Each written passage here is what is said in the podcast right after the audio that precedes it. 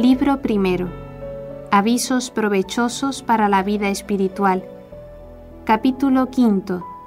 De la lectura de la Sagrada Escritura.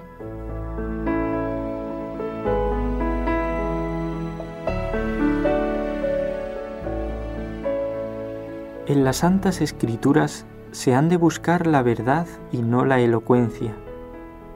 Toda la Escritura debe leerse con el mismo espíritu con que fue escrita.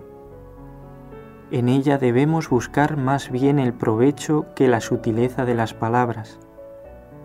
De tan buena gana debemos leer los libros devotos y sencillos como los graves y profundos. No te mueva la autoridad del que escribe, si es de poca o mucha ciencia, sino convídete a leer el amor a la verdad pura. No mires quién ha dicho tal cosa, sino reflexiona sobre lo que se ha dicho. Los hombres pasan, pero la verdad del Señor permanece por siempre. De diversas maneras nos habla Dios sin acepción de personas. Nuestra curiosidad nos impide muchas veces el fruto que se saca en leer las sagradas escrituras, cuando queremos entender y discutir lo que llanamente se debería creer.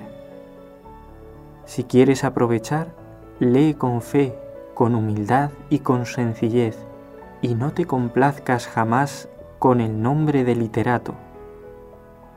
Pregunta con buena voluntad y oye sin replicar las palabras de los santos. No te disgusten las sentencias de los ancianos, porque no las dicen sin causa.